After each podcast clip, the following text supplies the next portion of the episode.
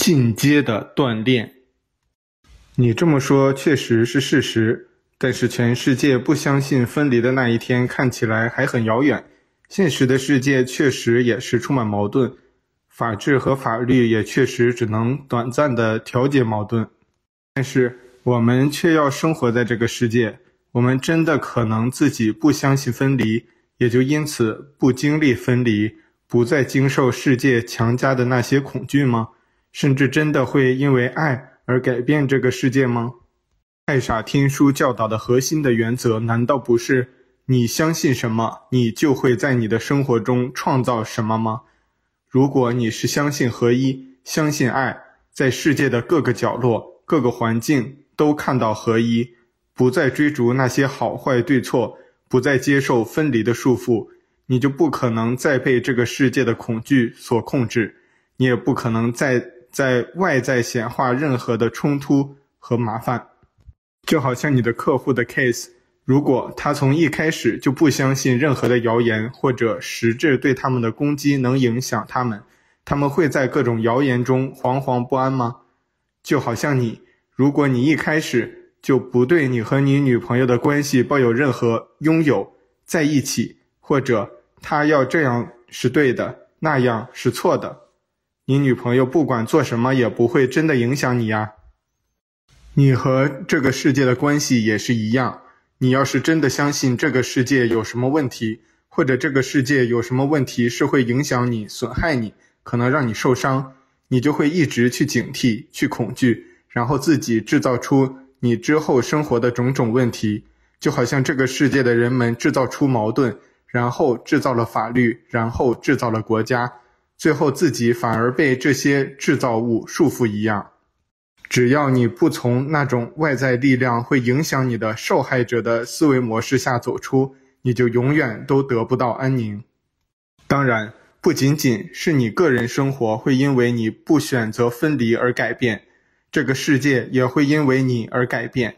就像制造灾难和矛盾的丝线都是在小事情上积累的。真正的创造的过程，也是在每个人的选择，在每个人生活的每一刻进行的。千万不要觉得自己力量小，无法影响什么外在和世界。你要是真的理解了思维创造原则的伟大，你就会发现，一个人有意识的创造的价值，可以抵得上一百个人无意识的制造的问题。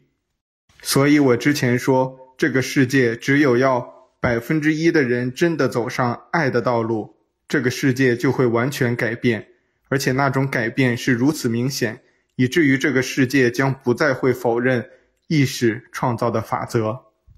因为人们会发现自己可以通过集体意识控制天气，控制各种大大小小事物的进程，这个世界不会有战争和疾病，不会再有什么重大的悲剧。这是在任何一个科技稍微进步的第三层次的世界里，都会很快总结出来的规律，也是大众理所当然会去做的，都不用等到去第四层次的世界，是现在就可以实现的规律。地球还是太原始了，什么都不懂，还自认为无所不知。不过，现在走在太傻第一步道路的人，全世界加起来也只有一千万。离能完全转化世界的百分之一的目标还是有很远的距离，但是就算这一千万已经解决了现在这个世界的很大的问题了，如果不是在最近一百年里有各种外星团体和大师的牺牲和帮助，在地球上走上爱的道路的人从一百万一下子跨越到了一千万，这个世界早就在第二次世界大战的时候就毁灭了。那是不是我不看新闻、不看电视，也不再相信各种各样的基于分离的思维模式，我就可以慢慢的不再接受那些给予恐惧的控制力了？确实，我现在也觉得，其实我生活中的几乎每一个外在都是在刺激我的恐惧。每一条广告，每一条垃圾短信，每一则新闻，那些真的和我有关吗？我为何要去关注那些东西呢？其实，当我关注他们的时候，我都是在恐惧，都在担心类似的情况有一天影响到我，或者担心外面有什么我不知道的事情再可能伤害我。那我究竟要怎么做才能彻底摆脱那种外在的恐惧控制的思维模式呢？我当然不是建议你不看新闻、不看电视，逃避任何的可能被外在的体系影响的环境了。你是不可能逃避得了的。你完全可以依然看电视、看新闻，但却不接受那些分离的思维模式。但是这需要在太傻天书的主动合一的思维下锻炼很长时间。才能做到真的在每一刻、每一种环境里都看清事实的真相。你从一开始要做的事情是努力在你生活的每一刻，尝试收回在各种恐惧和分离的事物上赋予的关注和精力。那些都是浪费力量和制造疾病和矛盾的丝线，尤其是那些被你视为日常闲暇、觉得无所谓的电影、电视、新闻、网络。你要一定程度主动回避一下那些极强的散播恐惧和分离的媒体来源。这些事物被发展出来，就是为了麻木人的心灵，并让大脑病毒强化的模式。为何每一个电视剧都是美女和帅哥？因为你的大脑病毒就喜欢那些。在你具备某种光的盔甲之前，你不可能直接的。在这些最激烈的散布病毒和恐惧的环境中，随时看到爱与合一的。这就好像你不可能当了律师，而又从来不与人争论谁对谁错一样。你必须去有意识的警惕媒体的控制力。但是，媒体的控制并不是唯一的恐惧和控制来源。当你走在大街上，你会看到周围的各种层出不穷的广告牌。当你还生活在人群中，你会无数次的听到各种各样的讨论、言谈，并看到各种基于分离的行动。在这些时候，你也要有意识地用合一的思想来平衡那些强加给你的分离。我们之前教导的反义词锻炼、呼吸锻炼、当下的锻炼、类比的锻炼等，任何一个锻炼都可以强化你的合一的认识。并帮助你在这些环境中不被大脑病毒控制。如，你看到某个广告上一个美女在向你微笑，美女背后有一辆红色的跑车。你要告诉自己，美女其实并没有意义，那只是我心中的一个幻觉，它并不代表任何事情。而那辆汽车也并不比其他汽车高级或者低级，它只是一个汽车，和自行车还有三轮车本质没有区别。总之，你必须真正的警惕这些分离的思维。同样的，对时时刻刻传入你大脑的那些讨论呀、故事呀、分离的渴望和追逐呀，保持一种类似漠然的态度，就好像看到一场蚂蚁世界的战斗一样。你告诉自己，那些与我其实没有什么关系。当然，如果你随时随地都在做太傻练习册给你的那些锻炼，就更好了。那些锻炼都是用合一和真实的思维方式取代那些在你大脑中根深蒂固的基于分离和受害者的思维模式。只有当你真正不再受外在的毒害，而且在你内在的太傻的指引下，不断用合一与爱来清洗你布满病毒的大脑，你才可能不断地恢复你真实的视野和真正开始更多的用合一和爱来思考。但是，大脑病毒也没有你想的那么顽固，你只是从来没有开始认真的锻炼而已。我们原来很早就说过，只要你专心锻炼三个月，甚至只做一个锻炼，任何一个锻炼，你都可以在三个月内清除你的大部分大脑病毒，然后进入某种清醒而正常的生活状态，你就会走上太傻第一步，爱的道路。当你走上太傻第一步的时候，爱自然会为你创造一个光的盔甲，自动屏蔽那些外在的分离和病毒。而当你在爱的道路上恢复了曾经颠倒的知觉，你就不会一下子就被外在的那些幻觉操纵了。这个时候，你就不必有意识的去回避那些过去你无法处理的强烈分离的环境了。你在看任何的电影、电视和新闻的时候，你自然会像看一部似乎来自另外一个世界的荒诞剧一样，你会发现自己因为根本无法理解这部荒诞剧而无法集中精力去看，甚至会自然产生一种厌烦感。你会很奇怪自己怎么可能在那样可笑而又颠倒的思维模式下沉睡了那么久。你会很轻易地发现自己根本无法忍受那些散播精神病一般的恐惧絮叨的媒体模式，你自然就会远离那些分离了。我怎么听起来这似乎是一项根本无法完成的任务呀？真的有人可能在这个世界里生活而不经历各种恐惧和分离的毒害吗？所以我必须说，通向真实的世界的道路是一条狭窄的道路。但是这条道路也不像你想的那么难，就好像我们说过，一开始你也许认为马拉松很难，不可理解怎么能跑完，但是最后你却可以跑完全程。这条道路一开始看起来似乎也是一个不可能完成的任务，其实每个走过的人都知道，一点儿都不难。我花了不到一个月，就从和你类似的状态走到了泰莎第一步。而且这是一条真正的轻松、自然，不必做任何努力，也不应该经历任何痛苦的道路。你唯一要做的是在每一刻的当下成为你自己，但是你的大脑却在不断地试图将你拉回昔日的世界。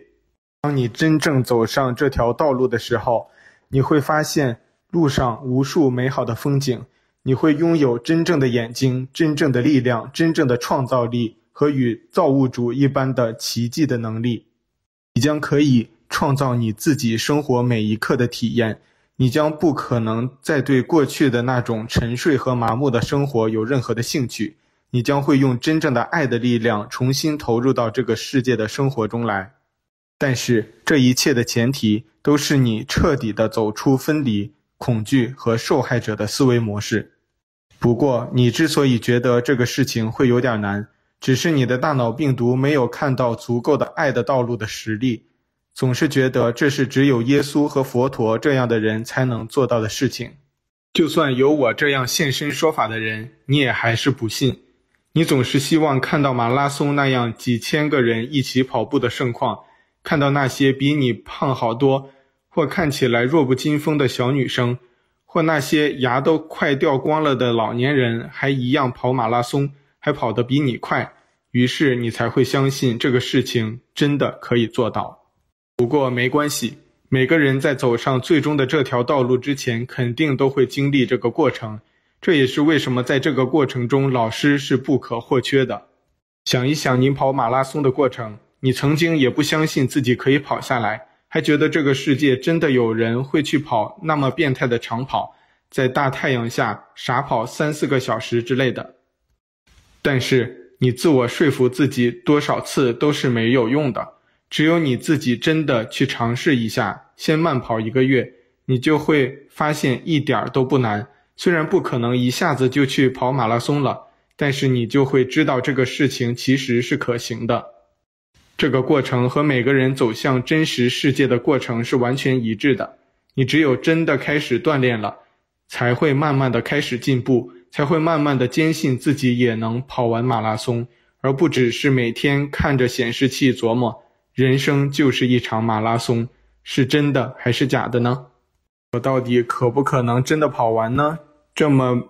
琢磨一百年也不会有什么改变的。所以我和你说多少遍，这条道路怎么真实，其实也没有用，你自己走一走就知道了。我只是不断的和你说。这条路一点都不难，比马拉松简单多了，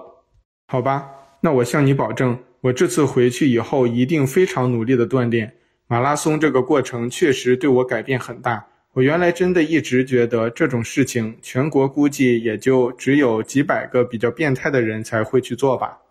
后来真的开始锻炼，进入这个领域，才发现中国有上万人能跑马拉松呢。马拉松在美国更是几百万人热衷的运动，比什么网球、足球、篮球这类看的人多、做的人少的运动完全不是一个级别。我原来真的没想到，怎么会有这么多人就喜欢傻跑呢？直到有一天我也变成其中一份子的时候，我才感受到这种真正的乐趣。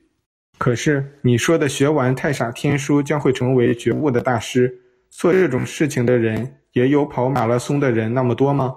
要是真的有像纽约马拉松出发的时候那种人山人海的景象，我想我肯定也会热切的去修炼太傻天书的。这个世界在爱与智慧的道路上修炼的人可不是百万计算的，只是这种方式不像马拉松那么壮观和轰轰烈烈罢了。不过你这么想，这是自人类有清晰的自我意识以来，对真正的最终的人生意义和自我探索和理解的追求，几百万年来就从来没有间断过的探索之旅。你可以在几乎所有时代、所有文学作品中看到这些在爱与智慧的道路上探索的大师的身影，无论是耶稣、佛陀这样广为世界知晓的直接教导真理的大师，还是各个时代无数在自己社会体系当中或大或小的圈子里完成自己学习和教导工作的太傻的教师，他们在做的。在教导的其实和太傻天书是完全一样的，只是每个人都会根据自己不同的时代，用自己不同的方式教导世界而已。例如，耶稣不可能和你讨论《哈利波特》，他唯一的教材只有犹太教的圣经。我也不会和你谈上帝的概念，因为这个概念被赋予了太多掺杂的观念。但是，任何教导的本质都是完全一样的，都是教导。爱，教导真实的世界，教导造物的规律。如果你有机会看到一些已经走上太傻第二步大师的灵光体系，你会看到他们的光是活跃的、跳动的，充满了绿色、蓝色和靛蓝色。他们的灵光上几乎很少有丝线在束缚他们。任何一个第二步的大师，他们都会警惕有意识和无意识中制造的任何一条丝线。他们一旦看到通向分离的丝线的产生，就会主动在爱与理解中溶解它们，而不让哪怕任何一根这样的丝线浪费爱、浪费创造的力量。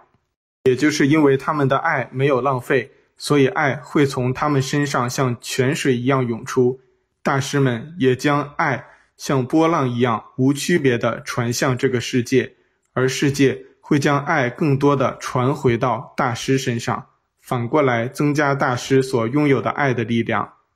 爱在这样的来回翻滚的潮汐和波浪一般的互助模式中流动和增强，而不是通过任何丝线的模式来浪费。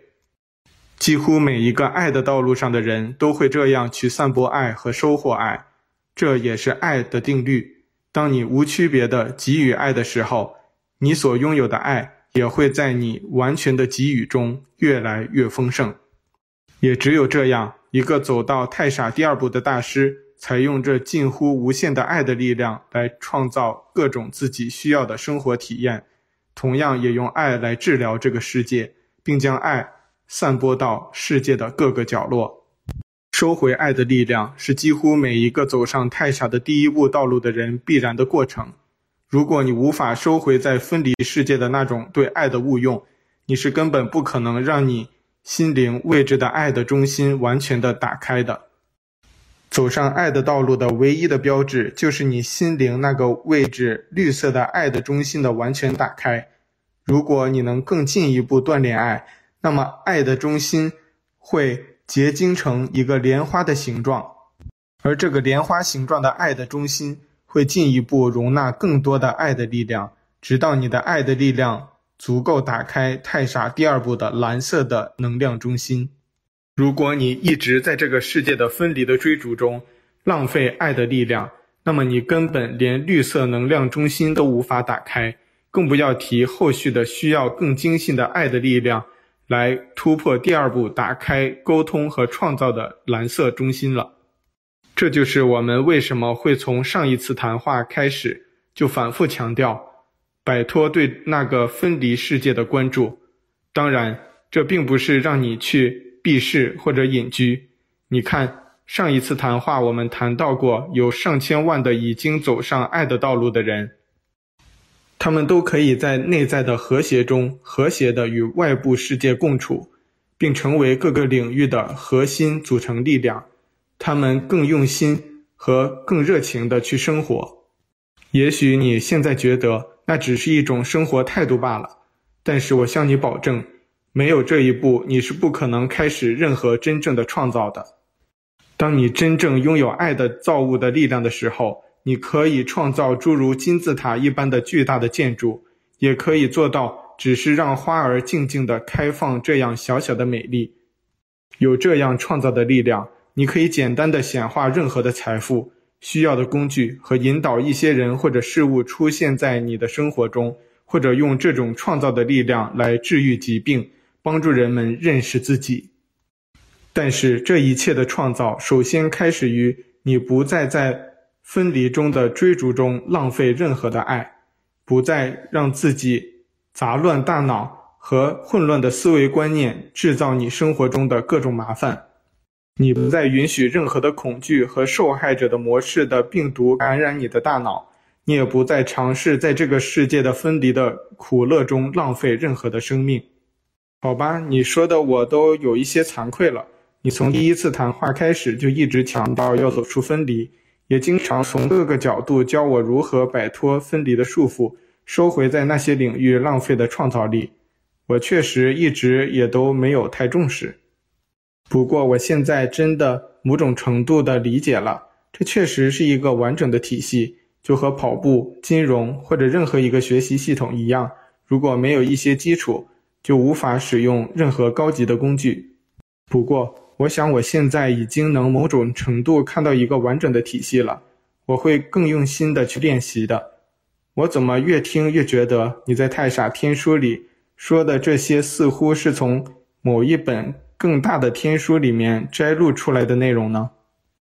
这真的是一个完整的系统吗？那太傻的第一步和第二步也是与这些对应的吗？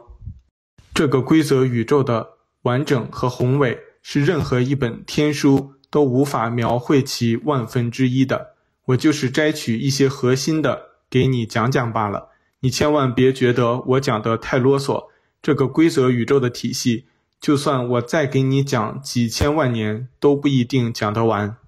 太傻道路的三步，其实就是分别对应完全打开绿色、蓝色和靛蓝色的能量中心。太傻的三步，也分别会实现爱的道路、智慧和创造的道路和奇迹的道路。紫色能量中心是合一，无所谓打开不打开。它只是一个稳定的体系，一个人灵性觉醒的总分而已。你以后从每个世界层次毕业，通过毕业的大门的时候，那个大门其实都只是检测你紫色中心的分数，不会看你具体哪个中心打开到哪个程度。我们上一次在谈爱的道路的时候，谈过太傻的第一步，太傻的第一步的核心，理解爱并成为爱。当你理解爱的时候，你是不可能还在外部的那个荒谬而分离的世界继续浪费爱的力量的。你会把爱看作是你最珍贵的财富，甚至比你的生命和健康还要珍贵。而事实也是这样的，没有爱的力量，你根本不可能有任何生命和健康的存在。当你珍惜你的爱的力量的时候，你也是在一样珍惜你的生命和健康。太傻的第一步。理解爱并实践爱是第二步真实的智慧和创造的基础，是你不可能逾越的。而太傻的第二步的核心就是在与太傻的清晰的沟通中获得智慧，所以这一步你必须打开喉部蓝色的沟通和创造的能量中心，然后你才能真正开始用爱的力量有意识的创造。对于有意识的走上爱的道路的人。太傻的第二步是某种必然的选择，但是如果向更深的领域的探索，就需要某种更强烈的动力，那是更精细的对各种能量中心的平衡的工作。一般只有很少一部分走在太傻第一步的人能真正找到通向第二步的大门，就好像现在大多数人连爱的道路的大门都找不到一样。太傻第二部的无限智慧和创造力的大门，在每个人内在的宇宙中，每一个寻找第二部大门的人都会更深入的内在的探索，在冥想的绝对的宁静中探索和宇宙一样宏大的内在的世界，在那种平常人看起来似乎什么都没有的地方发现真实的风景。一开始也许是模糊的一种感觉，知道那里有一些吸引你的东西，于是你开始慢慢的去追寻那些东西，然后慢慢的你迷恋上那种内在安静的感觉。并随着开始锻炼内在的那种察觉和爱的练习的深入，你探索内在的宇宙会更加的有效。娴熟掌握爱的力量，你就拥有了一艘不断升级的探索内在宇宙的飞船。你会慢慢的在内在宇宙的探索中，开始与内在的太傻开始合一，更清晰的从太傻那里获得各种问题的答案。这个过程最大的价值是，你开始自然地知道，走上第二步的一个核心标志是你的喉部的蓝色能量中心完全开启。这个能量中心主管沟通与创造的智慧。你会更彻底地掌握上一次谈话结尾我谈到的那个真实的沟通的魔法，但是不是与人的沟通，而是与宇宙万物的沟通。也包括那些一直在帮助地球的其他层面的存在的沟通，会自然地拥有很多和耶稣和佛陀一样的老师，他们随时随地都愿意回答你提的任何问题。当然，你必须在绿色中心、爱的中心彻底打开的时候，才能启动蓝色中心。但是，要发展蓝色中心内在的平静的锻炼是不可或缺的过程。这些能量中心的锻炼的途径，我们在下一次谈话会很深入的探索。尽管绝大部分人可能一生都用不上这些知识，但是它们的结构和存在的意义却可以给你很多的参考。你会看清真实的规则宇宙灵性发展的道路是多么的清晰。一旦你走上太傻道路的第二步，你不用参考任何其他人的信息和资料，也不用读什么灵性读物。就会自然而然地知道很多答案。到底一个人自我发展的本质和途径究竟是如何的？到底每一个步骤你应该注意什么，回避什么？到底你生活中经历的每一个事情究竟有什么意义，或者在告诉你什么道理？各种各样的社会和群体事件的本质的能量流动的规律和未来将会发展的方向，还有很多你以前根本不会去想的问题。你都会获得一些奇妙的答案，诸如金字塔到底是谁建造的，911到底是怎么回事，这类问题都会自然得出连你自己都会很惊奇的答案。后你会很奇怪地发现，为什么以前自己看不到这么明显、颠倒而荒谬的真相呢？在打开蓝色能量中心以后，你的大脑的前额叶部分也会被更大的激活。那基本就恢复了你那台大脑计算机一大半的功能了。人真正的智慧基本就集中在大脑前额叶的部分，那个部分的智慧是你做多少智力练习都不可能发展的。只有在持续而深入的冥想中，你才能逐步的激活大脑的那个部分。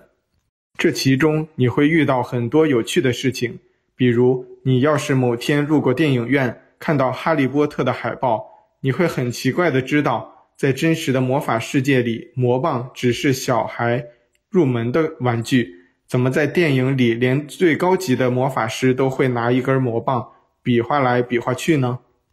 但是你马上会知道，这不仅仅是真的，而且会马上找到更多的真相。你会知道到底隐身斗篷、时间穿越、扫帚飞行等等那些魔法到底是怎么回事。如果你想现在挑几个学，应该先学哪个，后学哪个？哪个魔法的功能到底有多强大、多实用等等？你看，我之前教你的魔法墨镜和真实沟通的魔法，其实就是每一个魔法体系都会教导的基础入门的魔法之一。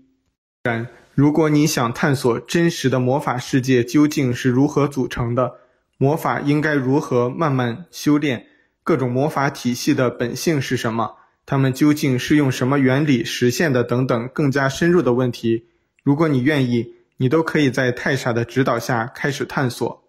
无论哪个领域，数学、物理学、天文、社会、生物，甚至是外星世界的，前世未来的等等，你就会接触到一个真知的世界，你会在其中看到一个更宏伟的体系。等你有机会接触到那个体系，你不可能再对任何的电影、电视剧、社会新闻有兴趣，你会像看荒诞闹剧一般，觉得这样无聊的东西怎么可能我以前会忍受那么久呢？